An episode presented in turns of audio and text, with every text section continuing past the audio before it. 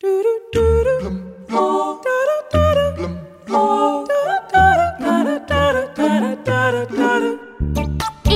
is for X-ray, and in this word it says X. A picture of your bones is called an X-ray.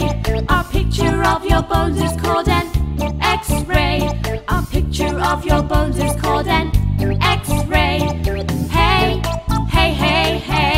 primeira radiografia, tirada pelo alemão Wilhelm Röntgen, em 1895, mostrava a mão esquerda da sua mulher, onde se podia ver claramente a aliança.